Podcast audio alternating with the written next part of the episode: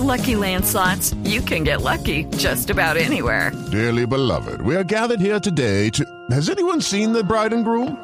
Sorry, sorry, we're here. We were getting lucky in the limo and we lost track of time. No, Lucky Land Casino, with cash prizes that add up quicker than a guest registry. In that case, I pronounce you lucky. Play for free at LuckyLandSlots.com. Daily bonuses are waiting. No purchase necessary. Void where prohibited by law. 18 plus. Terms and conditions apply. See website for details. Muy buenas noches y bienvenidos a Mesa Blue. Bogotá está viviendo un momento realmente muy complicado por cuenta del vandalismo que se ha vivido hoy en tantas zonas de la ciudad. Y lamentablemente eso termina siendo la noticia y no los cacerolazos que aún seguimos escuchando y la manifestación pacífica, multitudinaria y extraordinaria que vimos en el día de ayer. En este momento son las 6:38 minutos de la noche. Estamos grabando este programa que ustedes están escuchando en vivo a las 8 de la noche y pico en Mesa Blue porque como decretaron el toque de queda, entonces nosotros los periodistas y todo el equipo de producción de Blue Radio también tiene que irse para su casa. Mientras tanto, en las calles hay miles de personas tratando de llegar a sus lugares, a sus casas, a resguardarse, a sus nidos, que no lo han podido hacer como consecuencia del servicio intermitente que hemos visto en el transporte público en Bogotá. Dice Transmilenio en el informe más reciente que tenemos que hay 76 estaciones destruidas del transporte público de la capital. Es realmente muy lamentable lo que está ocurriendo. Los invitamos a participar con el numeral No a los vándalos para que entre todos hagamos un llamado a la sensatez y rechacemos esa violencia que estamos viendo en el día de hoy en nuestra capital.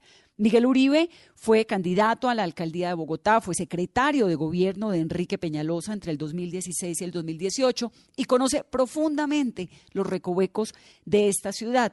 Y Ariel Ávila es analista, es subdirector del Centro de Pensamiento Paz y Reconciliación y nos van a ayudar a comprender qué es lo que está ocurriendo esta noche y sobre todo hacia dónde vamos. Bienvenidos a Mesa Blue, Miguel, bienvenido. Un saludo muy especial, Vanessa para usted, para Ariel y para todos los oyentes de Blue Radio. ¿Qué es lo que está ocurriendo en Bogotá, Miguel? Actualmente, hoy estamos viviendo la tercera etapa de lo que ayer fue una manifestación en primera instancia pacífica y por supuesto legítima. Sin embargo, empezamos a ver ayer en la tarde una serie de vandalismos, veíamos cómo surgía lo que conocemos como el cacerolazo, en donde había manifestaciones en contra de un malestar o, por un malestar general de unos problemas históricos en el país, pero también muchísimas personas reclamándole a los vándalos y a los violentos que no utilizaran esta marcha o esta manifestación para hacer violencia. Pero hoy ya no estamos viviendo vandalismo, hoy hemos visto delincuencia pura, crimen organizado. Estamos viendo cómo ciertos sectores se han organizado para saquear casas, supermercados, cómo han cómo se han robado un bus del SITP, cómo han puesto en riesgo la vida de los ciudadanos y por supuesto un enfrentamiento que deja eh, muchas reflexiones para los colombianos. En este momento la administración de Bogotá, como muchas otras municipales, ha tomado una decisión de proceder al toque de queda, que es una eh, potestad que creo que está bien utilizada en este momento, en donde básicamente se pretende individualizar o aislar el fenómeno de marcha y movilización con lo que hoy ya está dentro de un, de un concepto de, de, delincuencia y crimen organizado. Y básicamente es entender que Bogotá y todo el país tiene que tomar las medidas necesarias para garantizar la seguridad de todos los colombianos. Y vuelvo y repito, mm. eh, una cosa que o, un proceso que comenzó como una marcha legítima de ciudadanos que protestaban contra un malestar eh, general, o, contra unos problemas históricos, pues hoy termina en una delincuencia y por supuesto aprovecho estos micrófonos para, para invitar a que nos unamos, como bien lo decía usted, Vanessa, al comienzo, a llamar a la sensatez, pero especialmente a que este tipo de, espacios no se conviertan en oportunidades para los delincuentes para atentar contra las instituciones y contra los demás ciudadanos que es lo que estamos viendo. Ya vamos a, entrar, Miguel, en, los datos que usted conoce tan profundamente, que son ligados a la seguridad de Bogotá, al control, a la autoridad. ¿Dónde está ese límite entre el exceso de poder y la autoridad que hay tantos colombianos, tantos bogotanos pidiendo en este momento, pero de otro lado, tantos también criticando eh, algunos excesos, dicen ellos, de autoridad por parte de la fuerza pública. ¿Qué es esta medida, el toque de queda? Los alcaldes tienen esas facultades especiales por la Constitución y por la ley y consiste en la restricción de la movilidad de los ciudadanos en una situación excepcional. Esto viene del artículo segundo de la Constitución Política de Colombia con el objetivo de protegerle la vida, la honra, los bienes, la creencia, las libertades y todos los derechos de los ciudadanos. Es una medida realmente extrema. Ariel Ávila. Vanessa, buenas noches y un saludo también al exsecretario de Gobierno de Bogotá, el señor Miguel Uribe. Vanessa, mire, yo, a ver, dos cosas o tres cosas importantes. Lo primero es pedirle a la alcaldía de Bogotá que cree unos corredores de movilidad, porque va a ser imposible que mucha gente alcance de llegar a las nueve de la noche a sus casas. Y, digamos, no permitírselo o se los van a llevar pues para, para un CAI o para una OPJ o los van a dejar en las manos de atracadores. Entonces, para aquellas localidades como, eh, por ejemplo, Kennedy, garantizar parte de la movilidad de un corredor por todas las Américas, porque la gente está escaminando. Entonces, pedirle eso a la alcaldía. Segundo, eh, yo creo que hay, que separar el análisis. Yo, yo pienso que aquí hemos, hemos vivido como cinco escenas de esta obra de teatro. Una, la que fue previo al paro, eh, donde la estrategia del gobierno salió muy mal de causar miedo y provocó que más gente saliera a la calle, y los convocantes del paro que lograron un triunfo antes de que saliera el primer manifestante, porque pues 48 horas antes de que iniciara el paro, el gobierno se echó para atrás en gran parte de las reformas que había planteado para 2020. El segundo momento, el día de la manifestación, ayer, toda la mañana, el mediodía, que fue una manifestación pacífica donde salieron decenas de miles de personas en todo el país, ciudades intermedias, municipios pequeños como Baracoa, Nariño. El tercer momento, muy dramático, episodios de violencia, de vandalismo en la tarde, principalmente lo de ayer fue Suba, y lo que pasó en Cali, mm. lo demás fue esporádico y uno pensaría que eh, no fue una violencia organizada. Luego viene el cacerolazo, que fue impresionante, que obliga al presidente Duque a salir en, su, en, una locución, y luego lo que tenemos hoy, que ya es una situación de violencia eh, muy complicada que estamos viviendo en Bogotá y es posible que se den en, en, otras zonas. Y si, se, y si nos damos cuenta, los puntos donde está ocurriendo esta violencia son los históricos, donde a veces la gente sale a protestar. El caso de Suba, cuando fue el paro agrario, también allá eh, se dio el portal de, la, de las Américas, que es, digamos, zona donde yo estudié y me crié. En esa zona siempre hay del Tintal para abajo. Ahí, de hecho, tuvimos hoy un episodio de xenofobia entre colombianos y supuestos venezolanos que saquearon un supermercado. La zona de Molino de San Cristóbal Sur, que también ha sido histórica y lo que se da en el centro de la ciudad. Y yo aquí lo que sí creo es que el toque de queda se justifica, obvio, pero necesitamos también, porque lo que circula es que la policía se controle, que para eso tenemos los drones, la identificación, y que esto no se nos salga de las manos, pues porque están circulando videos muy, complicados, tanto de actuaciones de vándalos como de... Eh, de la fuerza pública.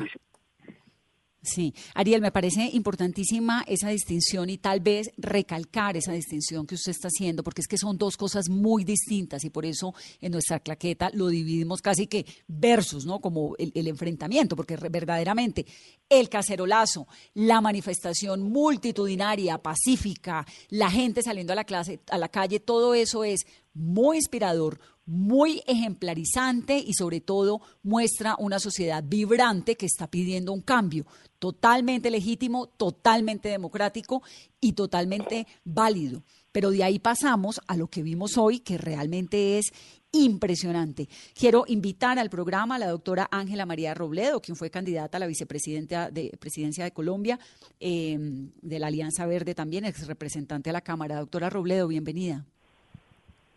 Buenas noches, eh, Vanessa. Pues muy muy triste con lo que veo en este momento sobre Bogotá, pero coincido mucho con el análisis de Ariel en términos de y con lo que tú decías, aquí hay que marcar una enorme diferencia entre lo que ha significado y lo que es hoy la protesta ciudadana, porque es que continúa. Yo vivo por acá en Chapinero y hay todavía cacerolazo es una expresión absolutamente pacífica, pero contundente e insistente desde anoche respecto a eh, que no sentimos un gobierno presente, no sentimos un gobierno con capacidad de resolver esta situación. Y por el otro lado, estos disturbios que por supuesto hay que condenarlos, pero que si no se les pone límite, van a permitir que esto siga escalando. Y la pregunta es, ¿aquí hubo un interés en permitir que esto fuera escalando? Para que estas marchas pacíficas no sigan produciéndose en Colombia y este malestar que se expresó no solo ayer u hoy, sino hace mucho tiempo frente a lo que no está haciendo Iván Duque, se produzca, ¿a quién le Ese, ¿Esa es su, su teoría, Ángela? Yo creo que aquí hay una estrategia, una estrategia porque eh, los regímenes eh, fascistas se nutren de los gobiernos débiles de los gobiernos sin rumbo. Y eso es lo que tenemos en Colombia.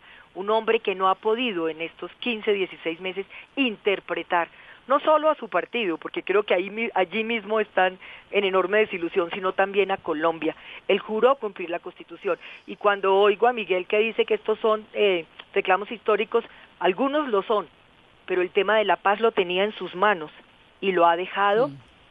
Eh, ha dejado que se resquebraje de manera fundamental. Hoy estamos hablando de Bogotá, pero llevamos meses reclamando la vida de líderes y lideresas. Pero, pero, pero quiero que me quiero que me aclare lo que acaba de decir porque me parece bien delicado. Es decir, usted lo que dice es que al gobierno le conviene o está permitiendo este desmadre con un objetivo político.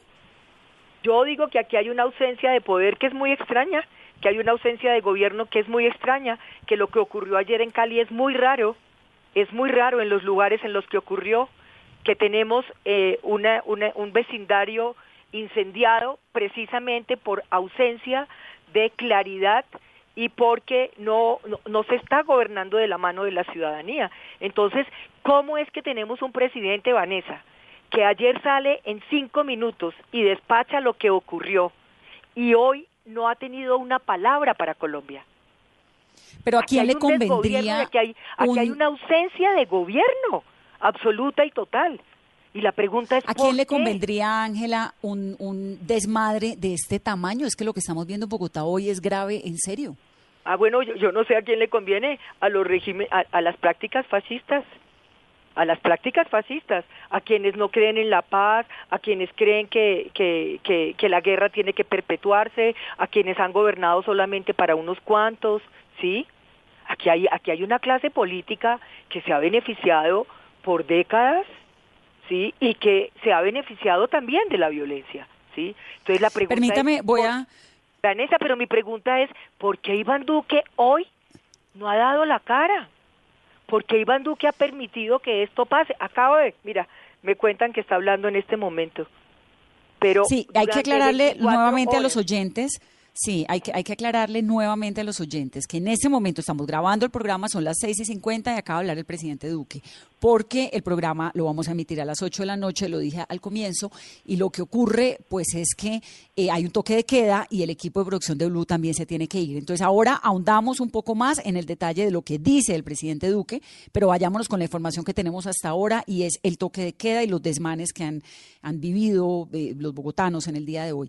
Déjeme saludar por favor a Guillermo Rivera, que fue ministro del Interior. Doctor Rivera, buenas noches y bienvenido a Mesa Blue. Eh, buenas noches, Vanessa. Un saludo para usted, para los oyentes. Su balance, su análisis. Pues me parece claramente que hay que diferenciar entre lo que ha sido eh, una multitudinaria marcha ayer y unas expresiones de inconformidad que han mantenido muchos ciudadanos anoche y durante el día de hoy con los cacerolazos, eh, y una minoría de personas que se han dedicado al vandalismo, una ínfima minoría. Eh, a mí realmente lo que me parece más lamentable de todo esto es que el eh, presidente Duque siga en una actitud de no escuchar las expresiones ciudadanas pacíficas, legítimas que se dieron cita ayer en las calles. Me parece que su alocución de ayer y la que está dando en este momento, pues solamente se refieren a los problemas de orden público, pero no a la razón por la cual la inmensa mayoría de los ciudadanos que salieron a la calle, pues tomaron la decisión de hacerse escuchar. Creo que eh, esos ciudadanos quisieran oír a un presidente que plantea desde ya una estrategia de diálogo, eh, una agenda pública incluyente, eh, y en la medida en que él no lo expresa, pues la incertidumbre es mayor y creo que la inconformidad crece. Ya le vamos a hacer un resumen a los oyentes en cuanto termine la locución del presidente de lo que ha dicho. ¿Cuál sería esa estrategia? ¿Qué es lo que tiene que hacer el presidente, según usted, doctor Rivera? Oír eh, las expresiones ciudadanas y hablar, dialogar con eh, los dirigentes de los sectores sociales que se han manifestado, que se han expresado en las calles, plantear desde ya una mesa de diálogo para construir una agenda. Es que el presidente no puede seguir solamente gobernando para el sector político al que él pertenece. Eh, ese es un sector representativo de la sociedad colombiana, ni más faltaba, pero hay muchos otros sectores que están por fuera de la agenda pública y, y, y, este, este no es un tema que se reduce a tener participación en el gobierno, ¿no? Esta, esta expresión ciudadana no le interesa que existan ministros de uno o de otro partido, lo que le interesa es que exista una agenda que incluya sus aspiraciones, que recoja sus preocupaciones, eh, y eso es lo que no ha existido durante estos 15 meses. Uno de los temas en los que la inmensa mire lo que decía, coincidimos es el acuerdo de paz. Pero mire, doctor Rivera, con lo, no, con lo que dice usted y con lo que dice la doctora Ángela María Robledo, ya que entraron ahí en el, en el tema del acuerdo de paz, verdaderamente uno lo ve y en Mesa Blue nos pasamos entrevistando y hablando con excombatientes de las FARC que están en los ETCRs y los que no también y los proyectos productivos. Hay 594 proyectos productivos en este momento con el apoyo del gobierno colombiano. Cuando Iván Duque llegó al poder había dos. Un poco no sé si de pronto es que no lo está comunicando o de golpe que es que le metimos el, el, el, usted no está haciendo nada por los acuerdos de paz, pero realmente cuando uno va a las regiones y uno ve lo que están haciendo los exguerrilleros y la forma como muchos empresarios los están acogiendo y el arroz, de, el, el café, el Lons Beans, el café que siembran, el café de La Paz de Conoso se está vendiendo en Costco en Estados Unidos, la ropa de manifiesta de las exguerrilleras se está vendiendo también. ¿No es un poco eh, como que nos casamos con la idea de que el gobierno no está haciendo nada por el proceso de paz? Eh, no, Vanessa, me parece que es que lo que hay es una versión parcializada de lo que significa el acuerdo de paz. El acuerdo de paz no se agota en la reincorporación de los excombatientes. Eh, el acuerdo de paz es mucho más que eso y fíjese usted que este gobierno no ha presentado un solo proyecto de ley de aquellos que había que presentar para cumplir a cabalidad del acuerdo de paz. No hay reforma rural, no hay reforma política, no hay reforma a la participación ciudadana, que era otro de los compromisos que preveía el acuerdo de paz. Y son justamente estos temas los que involucran a colombianos que no tienen que ver con las FARC. Es que eh, la idea que tiene el actual gobierno es que el acuerdo de paz es solamente un acuerdo de reincorporación de excombatientes y es mucho más que eso. Y, el doctor Archila, que ha hecho una buena tarea, pues se ha dedicado al asunto de la reincorporación, pero el resto del gobierno ha olvidado los otros eh, temas que hacen parte del acuerdo de paz, que son justamente los que tienen que ver con los que no han sido combatientes, con los otros colombianos que esperan una reforma política, con los campesinos que esperan una reforma eh, al desarrollo rural que ha brillado por su ausencia, en fin, yo creo que eh, ahí está en gran parte el problema que tiene este gobierno. Ya voy a entrar con Miguel un segundo, Miguel, para que ahondemos en el tema de la autoridad, del control, de la seguridad, de lo que significa todo este eh, toque de queda, que es como lo inmediato, pero quiero analizar un poco más el tema del conflicto, lo que me está diciendo el doctor Rivera con Ariel. Ariel. Vanessa, mira, yo yo lo que creo es que eh, la política de reincorporación es uno de los 502 puntos que tiene el acuerdo de paz. A hoy no tenemos, eh, apenas estamos arrancando algunos PDEPs, pero el gobierno ha dicho que porque hay techo, no hay techo presupuestal no puede invertir, no tenemos avances en los planes sectoriales, no tenemos el fondo de tierras, toda la reforma política se hundió, el PENIS, el Plan Nacional Integral de Sustitución de Cultivos, lo echaron abajo y ahora se van a inventar el mismo punto, pero con otro nombre para volver a comenzar de cero después de que la coca volvió a todos los municipios. Desafortunadamente este gobierno creyó que eh, el acuerdo de paz era desmovilizar a las FARC y le está saliendo mal el cálculo. No solo en la estrategia de seguridad, tenemos seis o siete regiones incendiadas como el Cauca, norte de Santander, por Dios, tenemos tres o cuatro desaparecidos cada 20 días, lo que está pasando allá, o lo que está pasando en el Bajo Cauca, Antioqueño y Nudo de Paramito. Entonces, eso le salió muy mal. Y lo que hoy tenemos es una gran inconformidad de las comunidades que les prometimos vías terciarias, electrificación rural, plan sectorial de educación rural, plan de salud de educación Pero rural. eso no es nuevo, Ariel. Eso ha pasado hace muchos años en este país. Claro, pero Vanessa, creamos una expectativa, se hicieron unos planes, convocamos a la gente en reuniones de veredas, en reuniones de municipios, en reuniones de regionales, salieron los planes de desarrollo con enfoque territorial y no se han implementado. Es decir, a esto que estamos viviendo hoy en Bogotá o que podemos vivir en algunas ciudades, fácilmente se nos viene toda una movilización campesina y el día que fumigue la primera hectárea vamos a tener 300 mil campesinos cocaleros en las carreteras. Entonces, el gobierno lo que ha ido es creando una serie de bombas que ahora le están estallando. Eso es lo que está pasando por la mala política. Yo digo, ok, lo que le estoy pidiendo en este caso al presidente Iván Duque es el gran diálogo que usted tiene que hacer, tiene que ser demostrando acciones, sentándose con las comunidades y cumpliendo lo que ya hay, o sea, no hay mucho que discutir, o sea, ya las soluciones más o menos las tenemos y las sabemos, es comenzar a implementarlas. Hmm. Miguel, usted fue secretario de Seguridad y quiero andar un poco en ese tema, en el, en el asunto de lo que está ocurriendo esta noche. Ya volvemos hacia lo que debe hacer o no debe hacer el presidente. Ya le vamos a contar lo que dijo también en la locución. ¿Qué está ocurriendo? ¿Cómo es posible que Bogotá se salga de control de esta manera? Bueno, en primer lugar, Vanessa, lo que está pasando en Bogotá desafortunadamente ha pasado en algunas otras ciudades y el día de ayer surgía pues ya en Cali y en otros lugares y por supuesto es lamentable. Vuelvo y repito, aquí ya no estamos hablando de vandalismo, estamos hablando de criminalidad, delincuencia organizada. Comenzaría haciendo una primera reflexión. Yo también creo que es importante buscar tender puentes inmediatos de diálogo con todas las organizaciones sociales, con los sectores, mandar mensajes de unidad, buscar promover consensos. Pero siento a su vez que, que el presidente tiene ese ánimo y es importante que lo materialice con un diálogo inmediato. Por otra parte, creo que es irresponsable e incoherente lo que plantea Ángela María Robledo diciendo que este conflicto le beneficia al Estado o a, las administraciones o al gobierno, y mucho más cuando es la primera, ella y muchos sectores representa en criticar cuando hay acciones efectivas del Estado para mantener el orden y la seguridad. Para comenzar, tengo que decir que yo estoy en contra del abuso policial o el abuso de autoridad, pero los primeros que reclaman cuando se busca mantener el orden son precisamente los sectores que representa Ángela María.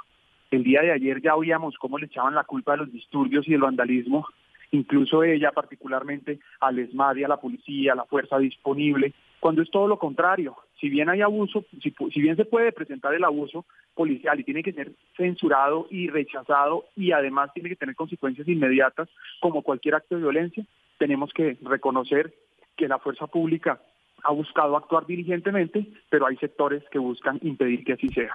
Y hoy es lo que se ha venido haciendo. Desafortunadamente, desafortunadamente hay sectores eh, en donde es imposible actuar de una manera mucho más contundente con la fuerza pública porque se puede poner en riesgo la vida de otros ciudadanos y es por eso que lo que busca hacer la policía y la fuerza pública es disuadir. Este toque de queda busca aislar los dos momentos donde están los ciudadanos en la calle y donde solamente eh, pues se puedan individualizar a los delincuentes. Lo segundo es otra Pero, pero un segundo, Miguel, sobre ese primer punto. Los demás, los demás eh, panelistas, y es básicamente que eh, aquí sí hay un malestar histórico, por supuesto, y que se trata además, si van a incluir el tema del proceso de paz, pues hay que recordar varias cosas. La primera es que el, el, pueblo colombiano votó en contra del acuerdo de la paz, aún así se impuso, y si bien hoy hay que lograr cumplirlo, y creo profundamente en eso, también es legítimo quienes consideran que hay que mejorarlo o hay que corregirlo. Y finalmente, estoy convencido de que hay que buscar un mecanismo para que quienes han manifestado que a propósito, dice eh, el exministro Rivera, que la gran mayoría de los colombianos se movilizaron ayer, yo no creo que eso haya sido así, si bien fue una movilización muy valiosa, la gran mayoría de los colombianos estaban trabajando, estaban tratando de llegar a la casa a tiempo, estaban saliendo a conseguir la plata para poder mantener sus familias, salieron a estudiar. La gran mayoría de los colombianos estaban haciendo lo mismo que hacen todos los días. Y por supuesto, con o sin un descontento, porque vale la pena decir, estoy seguro que quienes no marcharon también consideran que hay mucho por arreglar en Colombia. Pero eh, eso lo que es es una invitación a que todos, sin importar cuál sea nuestro origen político, nuestra ideología, nuestro género, de dónde vengamos, en qué ciudad vivamos, creo que todos tenemos que unirnos para construir un país de paz, de oportunidades, sin impunidad y por supuesto sin corrupción. Ya le voy a dar la palabra a Ángela María Robledo porque supongo que le va a querer contestar a Miguel Uribe, pero no quiero hacer de este programa un debate sobre ideologías políticas o sobre lo que pienso del uno del otro. Creo que todos aquí estamos de acuerdo en varias cosas, en que la manifestación de ayer fue tremenda, en que hay una voz que está pidiendo un cambio, un rumbo distinto a Colombia y que hay unos vándalos que están volviendo nada a Bogotá y que por eso es el toque de queda prácticamente, en teoría, en, un tema práctico, Miguel, esa cantidad de ciudadanos que están en la calle todavía tratando de llegar a sus casas y no hay transporte público, ¿cómo van a llegar? ¿Qué va a pasar con ellos? Pues es importante recoger la opinión de Ariel en ese sentido. La administración tendrá y la fuerza pública tiene que montar desde este momento hasta las nueve de la noche un seguimiento para identificar en cuáles corredores están movilizando las personas que llegan, buscan el camino hacia su casa y cuáles son los sectores que hoy ya están identificados precisamente donde se está cometiendo esta delincuencia, que a propósito lo decía Ariel, es donde históricamente se presentan, porque básicamente son los canales de transporte público masivo, que son los primeros que buscan intervenir en estas movilizaciones. Y eso también me permite hacer otro llamado o otra reflexión. Cuando se atenta contra el transporte público, no solamente se es incoherente, pues se piden mejores servicios públicos, pero destruyen los que hay y piden paz, pero ejercen violencia a estos delincuentes o vándalos, que vuelvo y repito, los separo por completo de la movilización del día de ayer. Pero uno ve los carteles, las movilizaciones, incluso dentro, eh, o los carteles o consignas dentro de esos, de esos grupos de, de vándalos o delincuentes. Pero sí vale la pena ver, esas imágenes son dolorosas, como miles de personas, ahí sí, la gran mayoría de los bogotanos tienen que llegar a su casa a pie, caminando dos, tres, cinco horas, porque resulta que un grupo, un puñado de vándalos o delincuentes están acabando con el sistema de transporte público masivo. ¿Qué dijo el presidente Iván Duque, Carolina, que habló hace ya unos pocos momentos? En una locución Vanessa contundente, corta, 10 minutos, y el mensaje fue claro, quizá el que todos los colombianos estaban esperando. A partir de la próxima semana va a iniciar una conversación nacional con los diferentes sectores sociales y políticos. Lo que ha dicho es que esto va a permitir construir entre todos los sectores y todas las regiones un acuerdo nacional y también ha hecho un llamado a todos los líderes políticos para no incitar a la violencia y también en materia de orden público ha dicho que la orden es preservar la seguridad porque es fundamental para todos los colombianos. Además, ha ordenado el despliegue de patrullas mixtas y solicitado al fiscal la presencia del CTI de manera inmediata en donde se requiera en el país. Entonces, seguridad y diálogo. Dijo la fecha del diálogo, entiendo que es el 27 de noviembre. Desde la próxima semana es lo que ha dicho el presidente en la locución, Vanessa. Ok, la información que tengo que me llega a Palacio es que ese encuentro, ese diálogo sería el 27 de noviembre. ¿Cómo? ¿A quiénes invitan o cómo va a ser? ¿Lo dijo en la locución? No. No dio detalles, Vanessa. Simplemente es un mensaje abierto a todos los sectores sociales y políticos del país. Ángela María. Hola, Vanessa. No, pues eh, yo alcancé también a escuchar al presidente. Creo que 10 minutos es mucho, creo que habló más corto más o menos dijo lo mismo que ayer, más o menos lo mismo. Eh, sigue haciendo mucho énfasis en, la, en, todo este tema de criminalización de la protesta, que fue el primer acto de, del gobierno antes de, de nuestra movilización ayer, y exactamente casi lo mismo que dijo ayer sobre el diálogo social, dijo hoy. Eh, uno sabe que diálogo social sí, pero ¿cómo? eh, pero, no, pero ayer no habló, ayer, ayer nos dejó un poco con la, con la, pero nos dejó como con la inquietud porque no lo concretó mucho. Hoy, me parece que, que, ha sido un poco más. Pero, pero Vanessa ¿no? dice cuál, cuáles son los sectores, cómo los va a convocar, a través de qué. No es, no dijo nada, es más o menos lo mismo que dijo ayer. Pero también quiero decirle a Miguel que es eh, que es irresponsable lo que él dice respecto a que yo no soy una mujer que reconozco la institucionalidad ni la constitución en Colombia. Yo reconozco que la, la constitución es nuestra carta de navegación. Eso siempre lo he hecho como mujer demócrata y como mujer pacifista.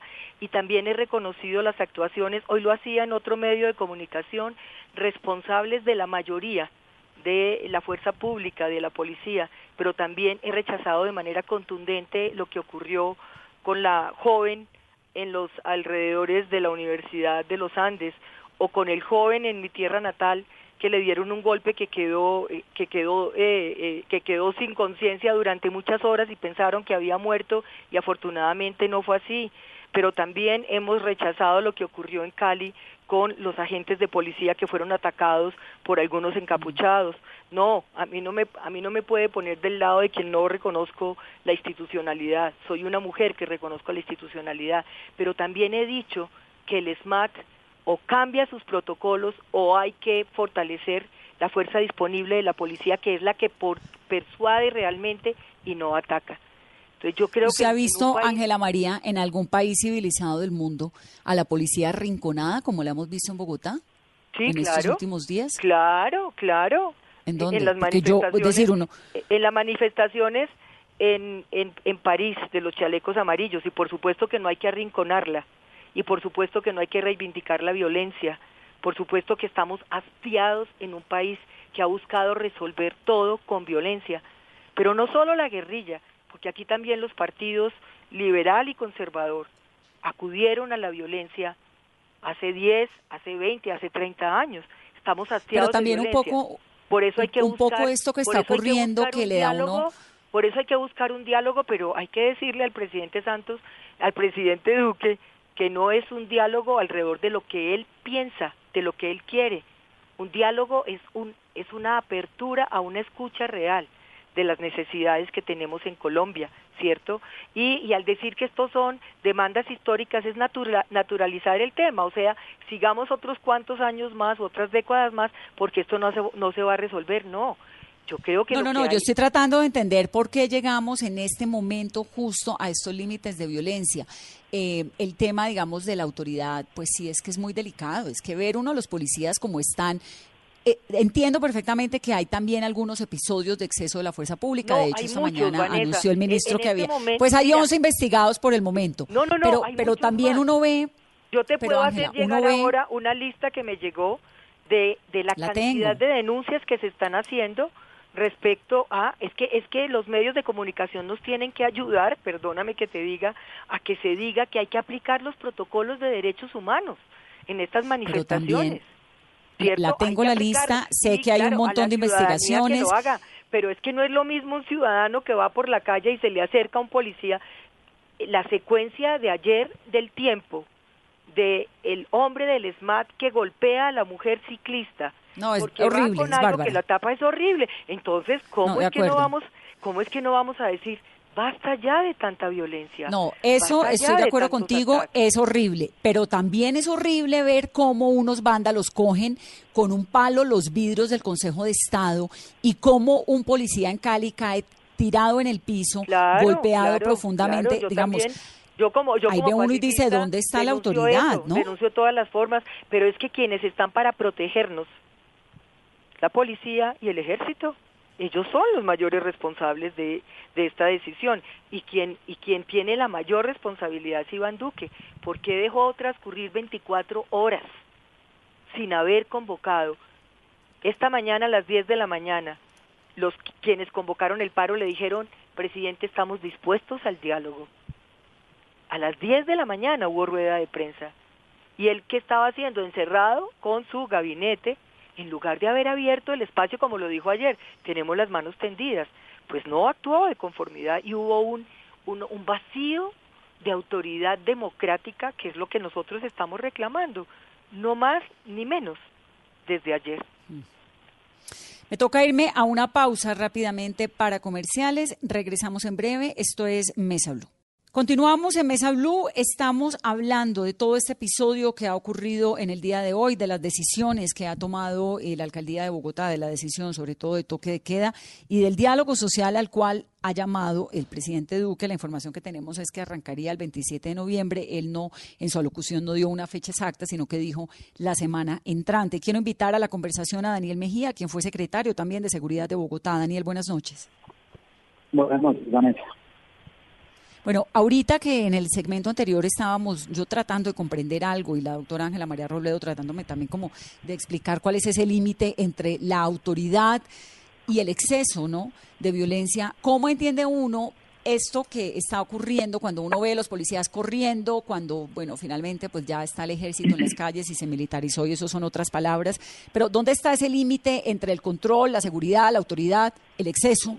Bueno, lo primero que hay que distinguir es lo que pasó ayer, una, una protesta pacífica donde cientos de miles de ciudadanos salieron a, manifestar su, su, inconformismo con políticas del gobierno, con políticas del gobierno nacional, donde se, hizo, se, hizo, todo el acompañamiento por parte del gobierno distrital, con gestores de convivencia, con la personería de Bogotá, con equipos de policía, y eso es lo que vino después. Esto lo hemos visto recurrentemente en, en, en protestas en Bogotá, no de manera tan grave, donde se infiltran unos vándalos, se esconden todas las empiezan primero con bloqueos al transporte público, luego vandalizar estaciones de Transmilenio, los buses, atacar la fuerza pública y termina en lo que en lo que vimos ayer de saqueos en diferentes barrios de la ciudad, ataques a la fuerza pública y obviamente el gobierno y, ahí viene la, la pregunta el gobierno tiene que eh, primero garantizar el derecho a la protesta pacífica en el momento en que se afecta al orden público también tiene que defender a los ciudadanos,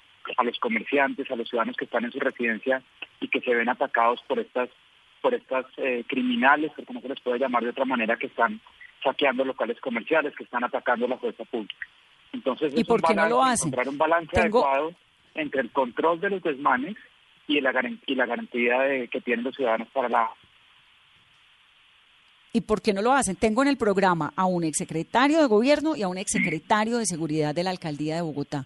Yo quiero entender por qué no frenan a los vándalos. ¿Cómo es posible que una minoría de vándalos vuelvan nada a Bogotá de la manera como la han vuelto en las últimas horas? Mire, una, una, una dificultad que se, que se ve no en este gobierno ni en el anterior, en todos los gobiernos, es que al, al, estos vándalos infiltrarse dentro de, la, dentro de las marchas, es muy difícil el control por parte de las autoridades. Digamos, de alguna manera, eh, desde la barrera o desde la tribuna decir, es que es muy fácil coger a los vándalos que están, por ejemplo, rompiendo las estaciones de Transmilenio, eh, digamos, usar gases lacrimógenos contra estas personas en ciertas circunstancias es una medida adecuada.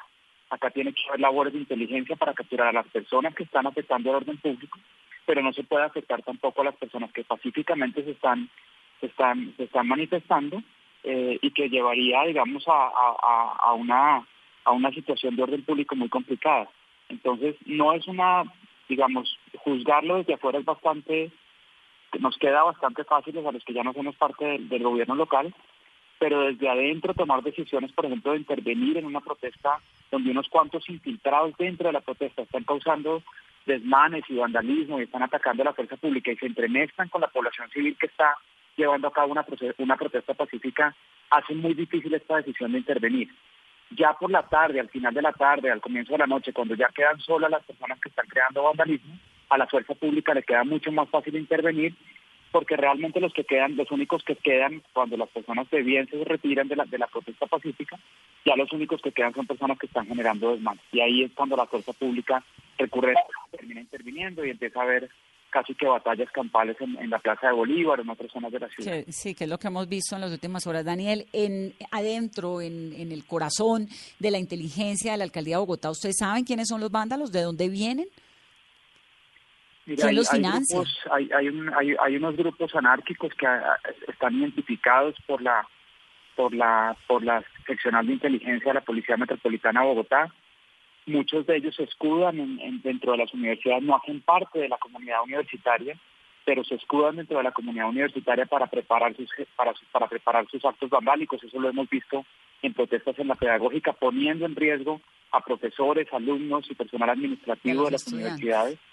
Eh, y, estos grupos anárquicos. Yo, yo, mañana tengo un artículo mostrando eso. De alguna manera hay que seguir trabajando de la mano de la Fiscalía General de la Nación, de la Policía Judicial y de los organismos de inteligencia para desentrañar qué hay detrás de estos grupos anárquicos porque claramente necesitan mando y control, necesitan recursos, necesitan una organización y esto no es una cosa esporádica que se viene presentando desde hace pocos días en, Bogotá y en Colombia. Eso, Estos son grupos eso quería preguntarle.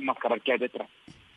Bueno, eso quiero, por favor, ahondemos un poquito más sobre eso. Cuando usted me dice grupos anárquicos, ¿esto es que una conexión internacional, una cantidad de gente organizada en Colombia? ¿Anarquía por qué? Porque la anarquía existe en el mundo y ya, o esto viene de dónde? Ahondemos un poquito más sobre esos grupos. ¿Quién los financia? Son, son grupos organizados que, que de alguna manera lo, lo único que quieren es generar caos, eh, desorden, violencia, eh, y hay que desentrañar qué hay detrás, qué grupos armados organizados están detrás, quién los está financiando. Hay unos nexos claramente que se han establecido en el pasado eh, de células urbanas del ELN que reclutan estos grupos anárquicos para cometer actos delictivos y actos de terrorismo. Esto ya ha pasado en Bogotá. Y lo que hay que hacer es rodear a las autoridades y pedirles que los procesos de investigación criminal contra estos grupos avancen y que estas personas sean judicializadas. Yo creo que el vandalismo, el, caos que se está viendo solo va a parar una vez las autoridades judiciales del país, y aquí es muy importante el rol de la Fiscalía General de la Nación, empiecen a eh, tomar decisiones efectivas contra las personas que están detrás de estos, estos actos de vandalismo y de saqueos en, lugares comerciales. ¿Pero saben quiénes son? Hay que preguntarle a las autoridades. En, este momento las autoridades, eh, tanto civiles como de policía y judiciales, eh, hay que preguntarles a ellos si qué información tienen y qué y qué pueden relevar, revelar, ¿no? Hay, hay información que, por ejemplo, un secretario de seguridad, un comandante de la policía metropolitana, un fiscal que lleva el caso no puede revelar exactamente, mire, es fulano de tal y fulano de tal los que están, porque hay procesos judiciales andando. Pero lo que sí se le debe durante su es tiempo... celeridad las investigaciones para que capturen esas personas. Usted, durante su tiempo en la Secretaría de Seguridad, ¿usted sabía quiénes eran esos grupos que causaban los desmanes? Pues no al nivel en el que estamos viendo hoy, porque esto no lo habíamos visto en Bogotá de esta magnitud, pero al nivel que había en la época suya en la que había protestas también y manifestaciones. Sí, había unos grupos que claramente la, inteligencia de la Policía Nacional y de la Policía Metropolitana de Bogotá nos indicaba quiénes estaban detrás de ciertos desmanes. Recordemos la situación de, de los 12 o 13 atentados terroristas que hubo en Bogotá entre 2000 finales de 2014 y lo que terminó con el atentado en el centro comercial andino. Esto también son grupos, células urbanas del ELN. Nosotros teníamos la información y por eso de alguna manera se capturaron. Primero se capturaron dos explosivistas de este grupo. Un juez de control de garantía los dejó en libertad. Eh, ellos fueron capturados en negativa manipulando objetos explosivos. Ya fueron llevados ante un de control de garantía, fueron dejados en libertad y a los cuatro meses eh, cometieron el atentado en el, en el centro comercial andino, asesinando a tres mujeres y dejando a otra mujer con una pierna amputada. Estos son grupos de alguna mm. manera células urbanas del ELN. Eh, puede haber también, hay que preguntarse abiertamente si hay disidencias de las partes detrás de, de estos grupos que están generando el caos, porque son grupos que de alguna manera se benefician de que haya desorden, que haya caos, que haya violencia en las ciudades del país, para obtener los objetivos que ellos están buscando en el país. ¿Qué son cuáles? ¿A quién le conviene este desestabilizar, desestabilizar el orden institucional. Yo creo que eso es lo que ha buscado siempre estos grupos criminales, eh, desestabilizar el orden institucional y, y, desestabilizar el país. Eso hay que decirlo de manera clara y sin, sin equívocos. Ariel, ¿a quién le conviene este desorden?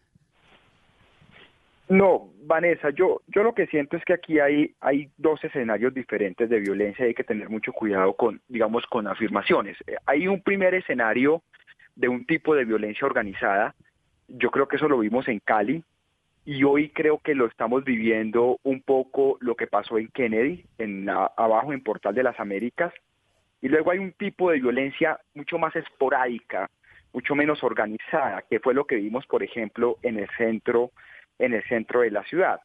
Obviamente aquí muchos sectores políticos van a intentar canalizar o sacar partido de estos hechos de violencia, pero yo, creo que lo más importante en este punto es poder calmar la ciudad, que esto no se expanda a otras zonas del país y luego que el presidente cumpla con ese diálogo. Pero creo que es inevitable que de esto se intente sacar partido político, ya sea seguramente un discurso de, de, miedo, de odio, que lo va a representar el uribismo seguramente, y los sectores de oposición pues seguramente van a hablar de violencia estatal y de violencia de la fuerza pública, pero yo creo que eso es inevitable.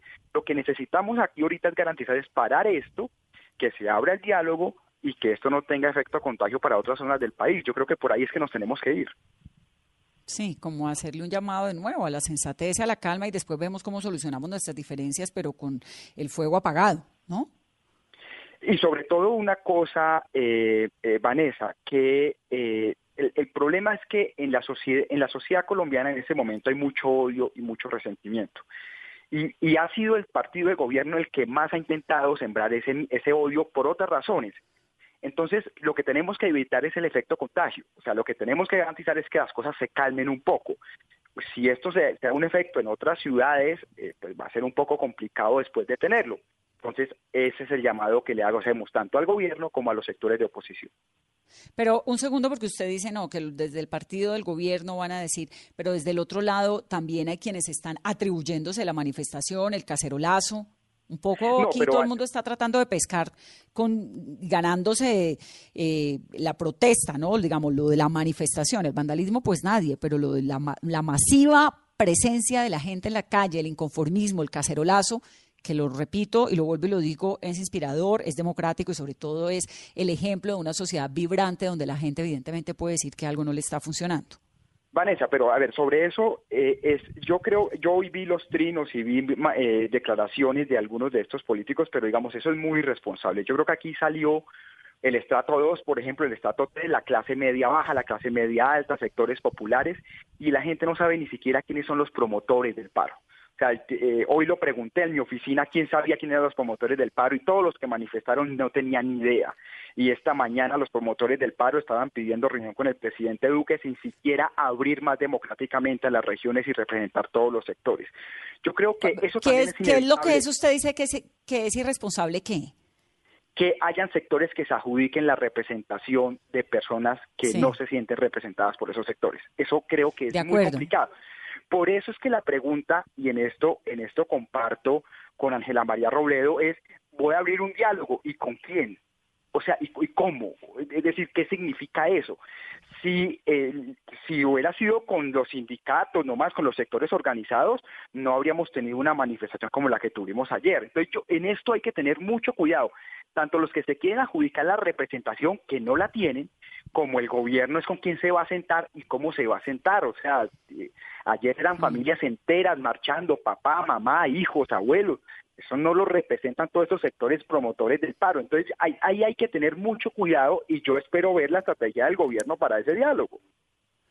Pues es como el momento para que al gobierno se le note el talante de verdad, ¿no? Yo esperaría que sí. Yo espero que haya una grandeza y, eh, y que el presidente comience a mandar mensajes a la opinión pública más allá de su, de su, digamos, de su diálogo que ha dicho que lo ha dicho muchas veces, su espíritu de diálogo él ha dicho que lo tiene muchas veces, pero pues no se manifiesta. Ariel, frente a los desmanes que eh, se han registrado en diferentes puntos de la ciudad hoy, hay muchos rumores y mucha información a través de redes sociales que de pronto ciudadanos de otros países están haciendo parte de estos grupos de vándalos. Nosotros registramos tres hechos delicados de esta situación. Esta vez el más delicado fue en Patio Bonito, donde se saquea un supermercado, un Surtimax, eh, y después llega un grupo de colombianos a, decían que habían sido venezolanos los que habían saqueado ese comercio. Tuvimos otro episodio al norte y otro episodio más hacia, hacia la zona de Molinos. Hay que esperar y hay que investigar y eso está circulando por redes. Yo lo que le hago el llamado a toda la ciudadanía es que tengan cuidado con esos discursos de xenofobia y ahora también a las autoridades que investiguen y si es así, pues que capturen los responsables. Para eso tenemos drones con identificación facial, en eso la alcaldía supuestamente metió un jurgo de plata, pues que esto comienza a funcionar. Pero ahí lo que yo lo que yo pido es a la ciudadanía, por favor, tranquilidad con esos discursos que de ahí a la xenofobia hay un centímetro. Sí, de acuerdo. Hay un centímetro y también a pues a este despelote que estamos viviendo en el que hay una anarquía, ¿no? generalizada, que no que no se nos salga de las manos un poco como la calma que hay, hay que mantener ante una situación tan complicada. Voy cerrando reflexiones finales, Miguel. Sobre todo enfocadas como a, qué es lo que hay que hacer, cómo salimos de esto, porque a nadie, Bogotá es la ciudad de todos, Bogotá vinimos, crecimos, hicimos, realmente es muy doloroso lo que estamos viendo, entonces un poco como enfocados a a dónde vamos, esto va a parar acá, esto va a seguir, ¿qué hay que hacer? Bueno, en primer lugar, Vanessa, yo resalto y recojo o recibo con buenos ojos la la locución del presidente y espero que se materialice ese diálogo. Ya lo decía antes de, conocer la locución presidencial, es necesario un diálogo efectivo, pronto, con, con, una, con, con público, con unas reglas claras donde los colombianos sepamos de qué se trata este diálogo y qué se busca y que incluya a todo el país, ¿no? Aquí vuelvo repito, la inmensa mayoría de los colombianos, y en el caso de Bogotá, estuvimos trabajando y en nuestras actividades normales. Si viene una manifestación con muchísima gente y muy valiosa, pues es, el, es, el, es lo que detona esa necesidad de tener ese diálogo. Lo segundo es que el clima que hoy estamos viviendo es un clima alimentado por el clima latinoamericano. Hace muchos años no vivíamos protestas o probablemente nunca una protesta de, o hace muchos años, porque hemos vivido momentos muy difíciles en el país en Bogotá, pero de esta, de esta magnitud. Ayer hay que recordar que ayer hubo intentos de entrar a la alcaldía, al Congreso, se destruyó la personería, la, Defensoría del Pueblo, perdón, y en ese sentido, si bien ha habido esfuerzos de la institucionalidad, para garantizar y mantener el orden. Desde ayer ya encontrábamos actos violentos que hoy pues se han eh, crecido desproporcionadamente. Adicionalmente, pues creo que hay que hacer lo que lo, que mencionaba yo y lo que mencionó Daniel, hay que unir y, y, realmente apoyar a las autoridades en este momento. Ya reconocimos a quienes marcharon pacíficamente, ahora tenemos que apoyar y reconocer a la fuerza pública. Este, esta, esta violencia no beneficia a nadie que esté dentro de la legalidad. Es decir, quienes hemos estado y estaremos dentro de la legalidad, tenemos que unirnos para defender nuestras instituciones y apoyar nuestra fuerza pública. La, el MAD, la fuerza disponible, las acciones de contención y disuasión están en la Constitución, pero los saqueos a los, a los centros comerciales, los saqueos a los establecimientos de comercio o a las viviendas, la violencia, no, no lo está. Y tenemos que unirnos precisamente para defender un Estado de Derecho.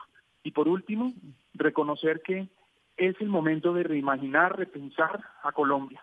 Necesitamos un país de oportunidades sin impunidad, cero impunidad y cero corrupción. Y esto es una oportunidad de unir a los colombianos, unir eh, a colombianos que no se sienten identificados en ningún sector político y que consideramos todos que queremos un país de oportunidades. Gracias, gracias Vanessa a usted por la oportunidad de conversar el día de hoy y por supuesto un último llamado a la paz, a no reivindicar la violencia, y a, llamar, aprovechar el llamado del presidente para sentarse con los diferentes sectores para eh, básicamente bajarle la temperatura a lo que ha pasado estos días en Colombia y en Bogotá. Sí, para que pongamos un poco todos los pies en la tierra. Miguel, gracias.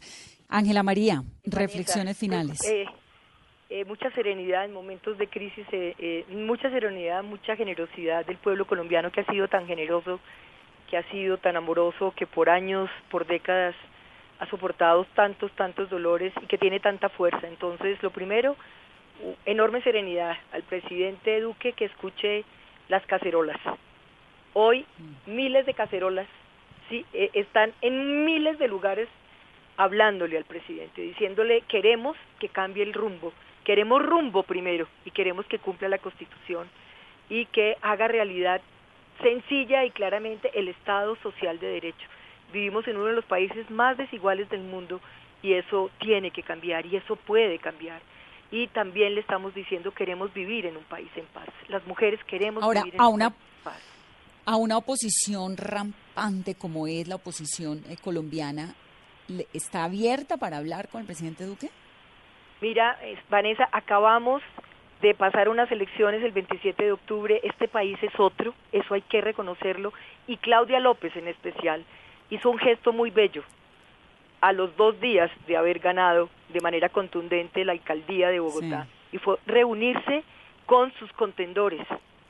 Iván Duque el 7 de agosto nunca reconoció que habíamos tenido una votación gigantesca, una oposición democrática en Colombia. Ese gesto nunca lo tuvo. Claudia lo tuvo y hoy tenemos en los gobiernos locales fuerzas alternativas que yo estoy seguro, segura que van a ayudar a recomponer, como dice, como dice Miguel, este país, a reinventarnos este país. Es fácil hacerlo. Nosotros le estamos diciendo al presidente Duque, abra el espacio del diálogo, hágalo real, ¿sí? Deje, eh, deje, el que está arrinconado no es solo la fuerza pública, es el presidente Duque porque muchos de su gobierno no lo dejan abrirse. Entonces le estamos diciendo... Hoy estamos todos arrinconados, encerrados. Bueno, pero abre ese espacio, pero estamos con nuestras cacerolas diciéndole al presidente, queremos vivir en un país distinto. Escuche esas cacerolas que como bien lo decía, yo estuve caminando ayer por horas, Vanessa, y al lado mío venían familias, abuelos, papás, niños pequeños con sus familiares diciendo queremos vivir en un país distinto. Nadie quiere la violencia, por supuesto. vuelvo y repito, estamos hastiados de salidas violentas. Entonces, me alegra que hayas abierto este espacio, te lo agradezco. Yo soy una mujer de paz, soy una mujer de diálogo y estaré en primera línea abierta a poder sentarnos para pensar en un país distinto porque no queremos. La violencia es un grito mudo, la violencia no tiene palabra, la democracia se nutre de la palabra y yo creo que ese es el mensaje. Ojalá logremos que esos cacerolazos que están en tantos lugares en Bogotá eh, puedan hoy recogerse serenamente y tener muy pronto ese espacio de diálogo con Iván Duque. Eso es lo que necesita Colombia. Ángela María, muchas gracias. Usted sabe que esta mesa es su mesa. Aquí está siempre bienvenida. Muchas gracias. Daniel, reflexiones finales. Gracias. Daniel. Vanessa, yo creo que el llamado es a, primero, en el corto plazo, rodear a las autoridades, a las autoridades para retomar el control del orden público, las decisiones administrativas que toma la, la Alcaldía de Bogotá, las decisiones de la Policía Metropolitana de Bogotá, lo primordial en el corto plazo es retomar el orden público y que, es el vandalismo, los saqueos y, el caos que se ha generado en las últimas horas en la, en la ciudad de Bogotá.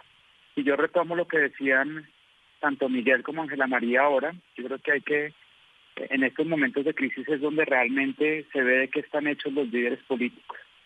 Y acá hace Ángela María un llamado al presidente Duque a escuchar, yo creo que ese es un llamado válido a todo el gobierno nacional, eh, yo complemento eso con un llamado también a la oposición para que de alguna manera entienda que hay unas restricciones políticas, unas restricciones presupuestales para tomar ciertas decisiones y que entre todos construyamos de alguna manera unos acuerdos para, para salir de alguna manera de, una crisis que, se ha generado por años durante, por unos inconformismos, por desigualdad, por pobreza, por unas políticas que no han logrado los objetivos de, mejorar las condiciones de vida de millones de colombianos que han estado en pobreza pero también entender que esto no se va a resolver en el, corto plazo. Pedirle a un gobierno, sea de izquierda o de derecha, que en, un año o en unos pocos meses resuelva los problemas sociales y económicos que tiene este país, es muy difícil. Eso no significa que no tengamos que arrancar una discusión, abrir un debate y empezar a tomar medidas, hacer las reformas económicas y sociales que hay que hacer en el país para, para de, alguna manera eh, resolver esos problemas y, hacerle frente a los reclamos de la ciudadanía pero también grandeza por parte del gobierno y de parte de la oposición de que hay unas restricciones de corto plazo que, que no se van a resolver eh, muy rápido. Me gusta, me gusta esa palabra, grandeza, me gusta lo de serenidad, lo de generosidad, creo que es un momento de mostrar grandeza, de eso se trata también. Muchas gracias, Daniel. Ariel, reflexiones finales y nos fuimos.